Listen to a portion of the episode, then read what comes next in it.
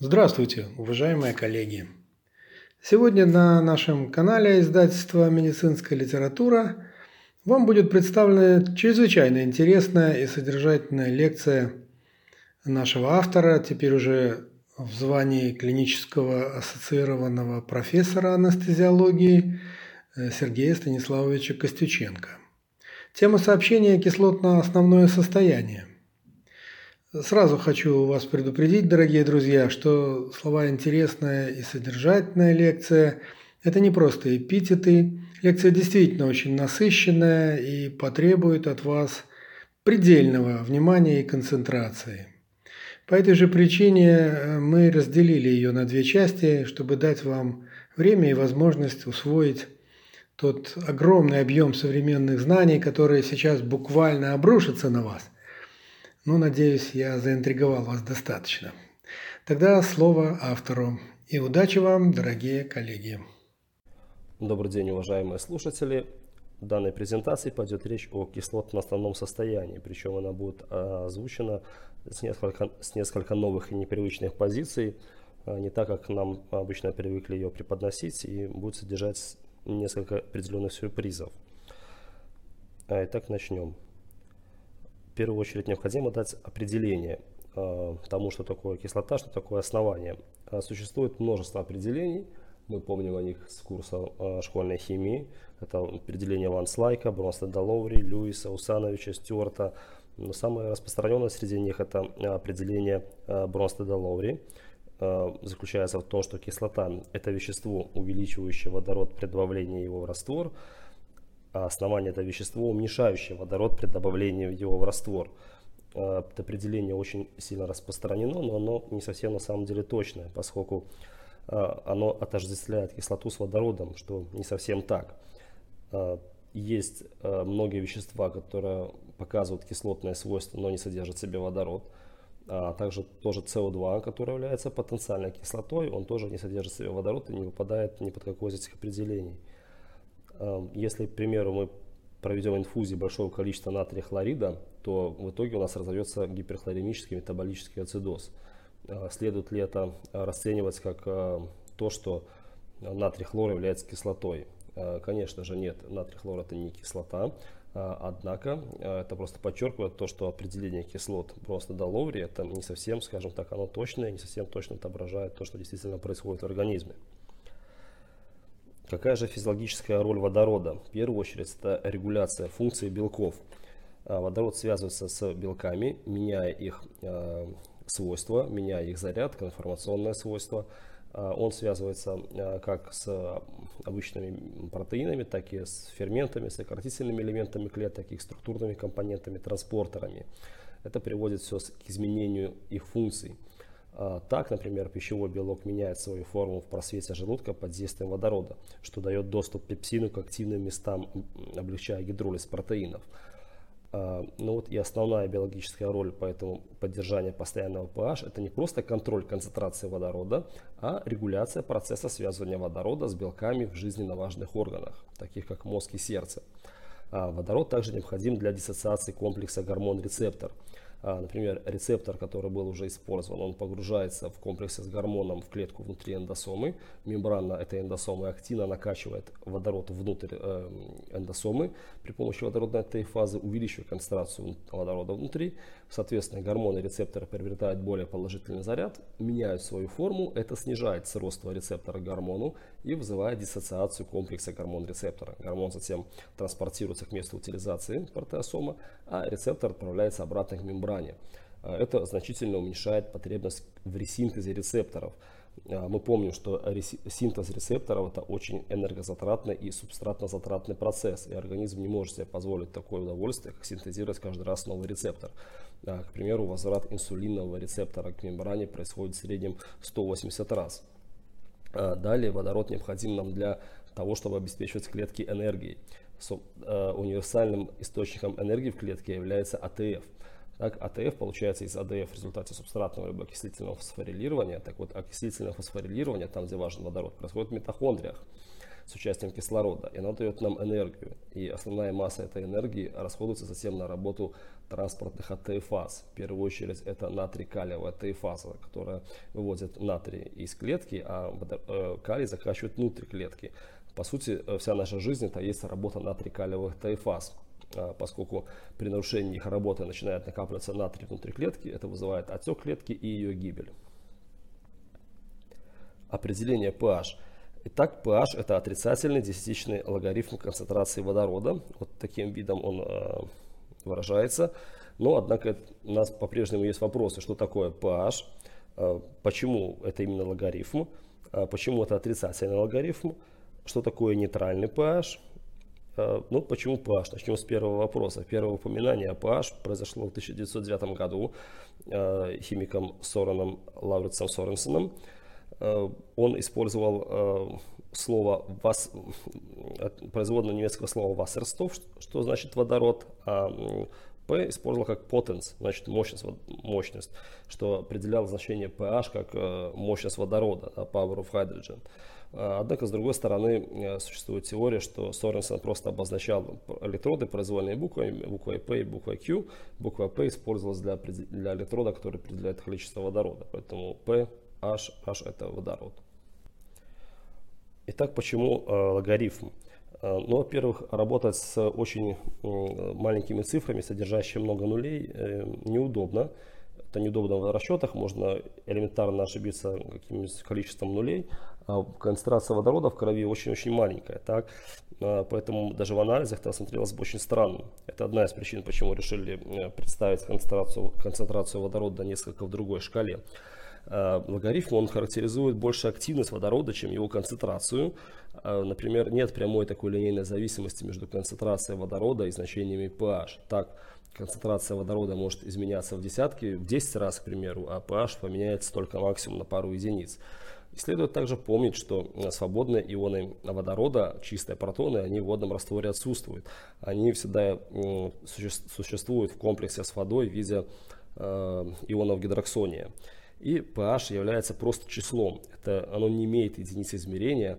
Нельзя сказать, там pH поменялось там, на 2-3 единицы. Да? Это не единица, это просто число. Какие же минусы алгоритма? Э, во-первых, это вымышленная величина, отражающая двойное нелинейное преобразование водорода, концентрация водорода. Она имеет отрицательный алгоритм. Как я уже сказал, это маскирует величину изменений э, водорода, и теоретически pH может быть от минус бесконечности до плюс бесконечности.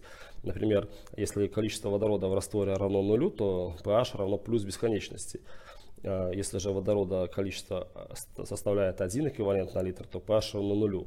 Э, какой же можно минимальный pH достичь э, в условиях э, Земли, это pH минус 1,2. То есть технически оно может быть, конечно, минус бесконечность, однако концентрация водорода больше, чем 15 эквивалент на литр ну, в условиях лаборатории достичь невозможно. То есть даже концентрированная соляная кислота, аж хлор, имеет pH порядка минус 1,1 всего лишь, а не минус бесконечность. Почему логарифм отрицательный? А, логарифм является степенью, в которую нужно возвести основание, чтобы получить число. Так вот в примере внизу логарифм 8 по основанию 2 равно 3. То есть 2 нужно возвести в третью степень, чтобы получить число 8. А отрицательный десятичный логарифм подразумевает отрицательную степень основания. То есть это применяется при э, цифрах значения менее 1, при уменьшении значения цифр. Например, там 0,00001. А, каковы же нормы pH, какой же нейтральный pH. Э, итак, за нормальный pH крови человека принят pH 7,35-7,45. Это нельзя сказать, что это нейтральный pH, это просто нормальное значение pH для крови человека. А нейтральный pH условно принят за pH воды при температуре 25 градусов Цельсия. Он составляет 7,0. А, а, при э, данной температуре э, вода содержит водорода в количестве 1 умножить на 10 минус 7 эквивалента на литр. При нагревании воды, при увеличении температуры, количество водорода в воде растет. То есть pH он э, меняется, увелич, уменьшается в зависимости от температуры. Так, при температуре 30, 37 градусов Цельсия pH составляет уже 6,8. а при температуре воды равной нулю количество водорода еще больше уменьшается. Поэтому можно сказать, что горячая вода, она немножко более кислая вода, чем холодная вода. Холодная вода, она более щелочная вода. Рассмотрим классический подход к оценке кислотно-основного состояния. Классический подход подразумевает использование уравнения Гендерсона-Гессельбаха. Оно все перед вами, э, я надеюсь, многие помнят его. Э, что оно под собой подразумевает? Подразумевает оно следующая э, интерпретация. То есть при, согласно этому уравнению, при увеличении количества бикарбоната, либо при уменьшении количества СО2, pH растет, то есть развивается алкалоз. И наоборот, при уменьшении количества бикарбоната, либо при увеличении количества СО2, pH уменьшается, наступает ацидоз. А, в чем плюсы и минусы этого подхода? А, ну, во-первых, э, оно э, э, это уравнение подталкивает нас к тому, пониманию того, что изменение бикарбоната либо СО2 являются основными механизмами, которыми регули, которые регулируют изменение кислотно-основного состояния. И, соответственно, подталкивает нас к огульному использованию бикарбоната в лечении метаболического ацидоза. А, далее это уравнение определяет линейную зависимость отношения pH и CO2. Чего нет на самом деле, это отношение не совсем прямолинейное, оно немножко, скажем так, э, напоминает с небольшим экспоненциальным уклоном. Также, согласно уравнению Гендерсона-Гессельбаха, изменение натрия либо хлора не приводят к изменению pH. То есть они вообще не учтены в этом уравнении, что совершенно зря, поскольку это одни из главных регуляторов кислотно-основного состояния. Ну и основной минус классического подхода – это нарушение закона сохранения массы. Как мы видим из реакции диссоциации угольной кислоты при снижении количества бикарбоната да, при развитии ацидоза должна наблюдаться, э, наблюдаться сдвиг реакции диссоциации вправо с уменьшением СО2. А, то есть, по сути, при ацидозе должна развиваться резкая гипокапния. Да, мы видим гипокапнию при ацидозе, но она достигается за счет гипервентиляции, не сам по себе. То есть, почему организм вынужден гипервентилировать в таких условиях сам себя, вместо того, чтобы просто довольствоваться а, законом сохранения массы сдвигом этой реакции вправо. А это все не объясняется уравнением Гендерсона-Гессельбаха, и поэтому оно, скажем, не совсем удачно в этом плане.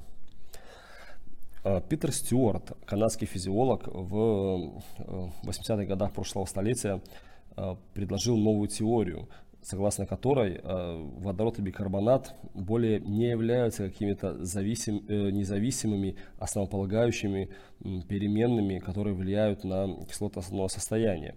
Стюарт предложил, что и водород, и бикарбонат это просто зависимые переменные, они меняются в зависимости от изменений основных регуляторов кислотно-основного состояния. Соответственно, а, не изменение бикарбоната а, вызывает расстройство КОС, а изменения бикарбоната являются следствием расстройства кислотно-основного состояния. Теория звучит немножко, немножко кощунственно, и э, многие не принимают э, эту теорию Стюарта, в принципе, хотя она в последнем издании анестезиологии Миллера, глава, посвященная э, лечению и, диагностике расстройств кислотно-основного состояния, она э, преподносится всецело с позиции теории Стюарта, поскольку с клинической точки зрения она более удобная и э, более логически, скажем так, понятная. Согласно теории Стюарта, три независимых переменных, которые влияют на кислотно-основное состояние, это разница сильных ионов, SID, Strong Ion Difference, слабые кислоты и CO2. То есть разница сильных ионов она регулируется почками, Э, путем э, увеличения либо уменьшения реабсорбции этих ионов. Слабые кислоты, преимущественно альбумин, да, он является слабой кислотой, он регулируется печенью, и СО2 регулируется э, легкими вентиляцией. И вот три этих независимых переменных, они регулируют собой диссоциацию воды в организме и диссоциацию других слабых кислот, и, соответственно, количество и бикарбоната, и водорода в средах, биологических средах организма. Чтобы показать, что такое сильные ионы, вернемся к школьному курсу химии и вспомним, как мы, каким образом мы писали простейшие реакции взаимодействия щелочи и кислоты. Итак, вспомним, если, например, представим реакцию щелочи и кислоты, возьмем самую стандартную щелочь гидросид натрия, добавим к нему хлорид, соляную кислоту, H-хлор, и что мы получим в результате? Вспоминаем химию, и мы получим соль натрий хлор плюс H2O. То есть так нас учила химия. На самом-то деле все это неправильно. этой реакции не произойдет. Что же произойдет на самом деле? На самом деле натрий и хлор являются сильными ионами. И в водных растворах они диссоциируют, полностью, фактически полностью диссоциируют на следующие э, атомы. Отдельно идет э, ион натрия, ион гидроксильный ион, протон водорода и анион хлора. И если все это смешать в водном растворе, то что мы в итоге получим? Какую получим э, мы реакцию? Мы получим в итоге следующее. Натрий, OH, водород и хлор.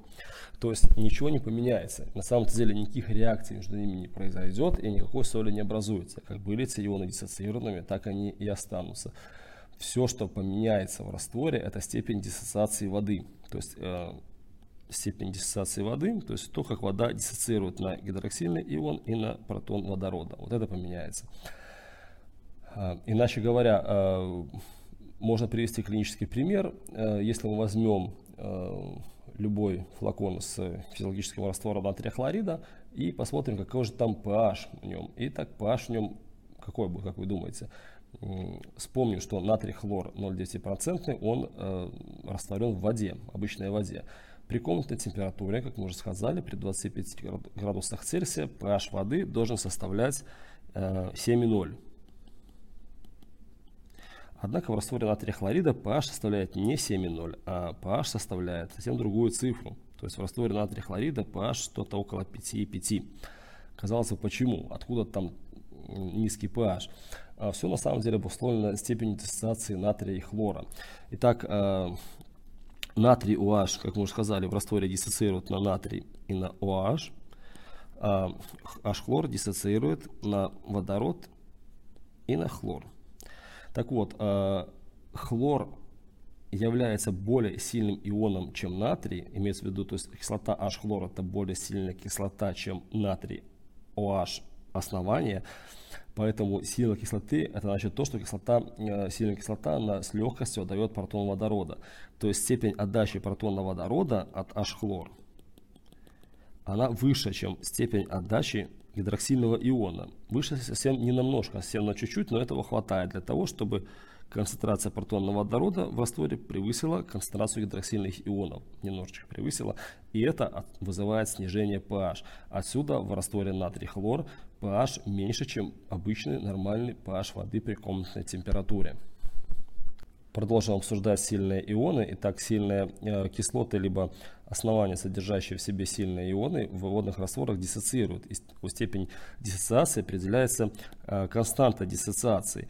Так вот, на основании константы диссоциации э, все электролиты делятся на сильные электролиты, слабые электролиты и неэлектролиты. Сильные электролиты имеют константу диссоциации э, больше, чем 10 минус 4 эквивалент на литр. Слабые имеют между 10 минус 4 и 10 минус 12 эквивалент на литр, а неэлектролиты имеют константу диссоциации менее чем 10 минус 12 эквивалента на литр, как вода, например. Это не значит, что вода не является, э, не диссоциирует, она, конечно же, диссоциирует, но степень диссоциации очень-очень маленькая.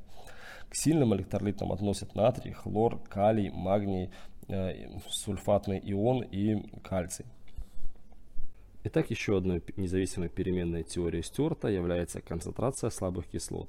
Под слабыми кислотами подразумевается общая концентрация альбумина и фосфатов – поскольку слабые кислоты это все-таки кислоты, то при увеличении их количества происходит снижение pH, развивается ацидемия, при снижении их количества происходит увеличение pH, развивается алкалемия. Ну и на рисунке внизу наглядно видна разница между слабыми кислотами и сильными кислотами. Слабые кислоты в растворе практически не диссоциируют, чего не скажешь о сильных кислотах. Там наблюдается практически стопроцентная диссоциация. Итак, чтобы лучше понять принцип разницы сильных ионов, разберем понятие электронейтральности – под электронейтральностью понимается принцип, когда количество положительно заряженных частиц равно количеству отрицательно заряженных частиц. Это фундаментальный принцип физической химии, и нарушить его весьма-весьма проблематично. Так невозможно, например, создать раствор, в котором бы количество положительных заряженных ионов превышало бы количество отрицательно заряженных ионов или наоборот. Для наглядности этого утверждения приведем э, гипотетический пример. Так представим э, сферу раствора, радиусом 1 мм всего лишь, а, содержащую избыток положительно заряженных ионов в размере, к примеру, 1 десятитысячная миллиэквивалента на литр. Минуя промежуточные расчеты, укажем, что объем данной сферы будет составлять приблизительно 42 десятитысячных миллилитра. Соответственно, а, в данном объеме будет содержаться следующий заряд. Тут будет цифра с 9 нулями. 42 миллиэквивалента. А, поскольку один эквивалент равен заряду 96 500 кулон, а, то таким образом наша маленькая сфера раствора содержит в себе следующий заряд. 4 умножить на 10 минус 8 степени кулона. А, что если перевести в более привычную нам систему измерения, это эквивалентно разница потенциалов 400 тысяч вольт.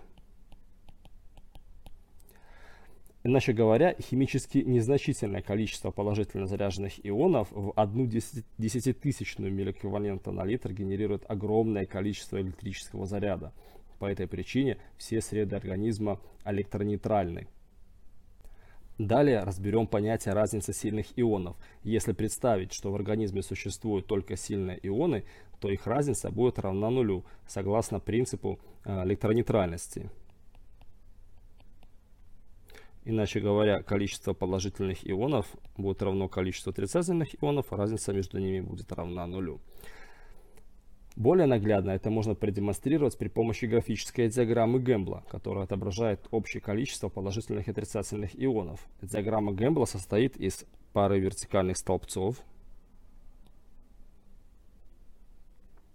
один для катионов, второй для анионов. Высота столбцов пропорциональна общей концентрации положительных и отрицательных ионов, и эти столбцы равны по высоте между собой согласно принципу электронейтральности. Теперь представим диаграмму Гэмбла для раствора натрия хлорида. Предположительным ионом в данном случае будет ион натрия, а отрицательным ионом ион хлора их количество будет одинаково. И поскольку оба они являются сильными ионами, то разница сильных ионов для а, данного раствора будет равна нулю.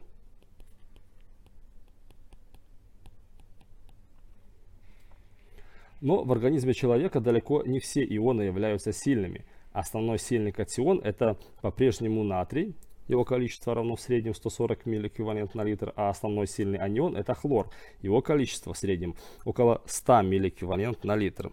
Нарисуем диаграмму Гэмбла для э, плазмы крови.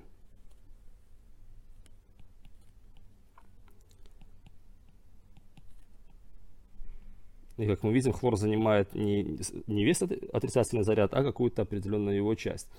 Поскольку не может существовать э, разницы в заряде между положительными и отрицательными ионами в целом, то, естественно, оставшаяся часть отрицательных э, ионов, вот эта вот часть, да, в размере примерно 40 миллиэквивалент на литр, заняты другими ионами, другими сильными слабыми ионами. Основной анион в этом промежутке это бикарбонат, Однако сюда же входят также и альбумины, фосфаты, сульфаты и так далее, лактаты и прочее.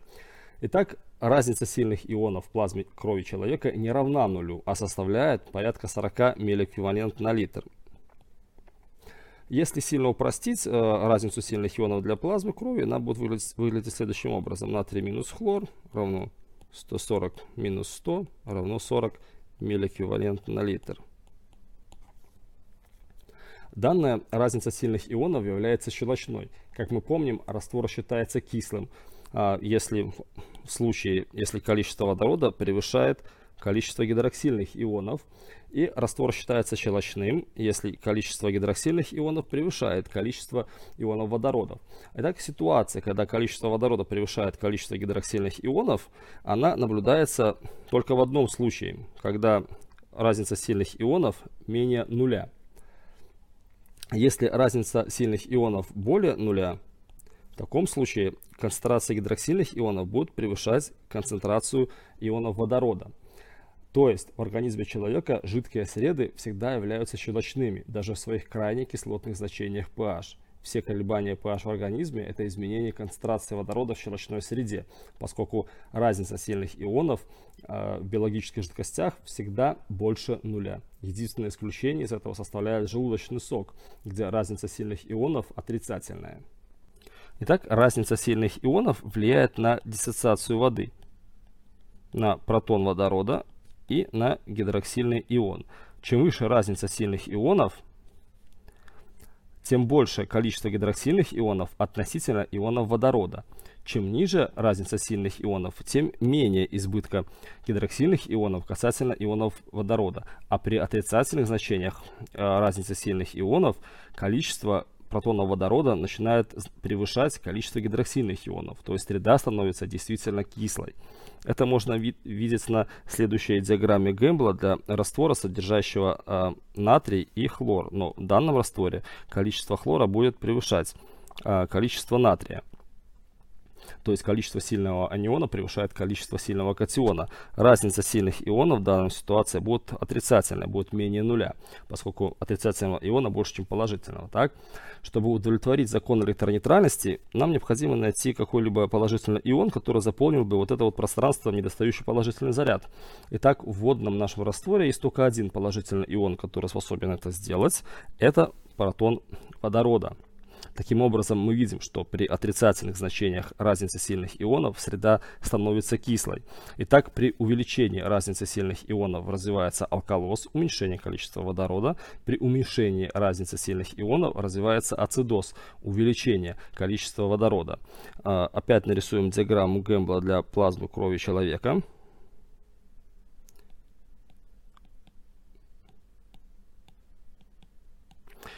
И вот это вот наглядно теперь будет видно на э, данной диаграмме Гэмбла. Итак, при э, раздвигании, увеличении зоны отрицательных ионов, что можно наблюдать либо при росте положительного катиона основного натрия, либо при снижении основного аниона хлора. То есть при увеличении вот этой вот зоны, соответственно, будет расти и количество бикарбоната, суррогатного, суррогатного маркера алкалоза. И наоборот, при уменьшении э, зоны диапазона между натрием и хлором, что можно наблюдать либо в случае снижения количества натрия, либо в случае уменьшения количества хлора. То есть, когда вот эта зона начинает уменьшаться в размерах, тогда, соответственно, и уменьшается количество бикарбоната, то есть основного аниона, который занимает вот это вот пространство. Это красиво отображается на изменениях параметра дефицита оснований, BE, Base Excess при положительных значениях СИД, когда разница сильных ионов растет, э, дефицит оснований становится положительным, а при снижении разницы сильных ионов дефицит оснований уменьшается и уходит в отрицательное значение. Ну, что я вам говорил? Правда захватывает?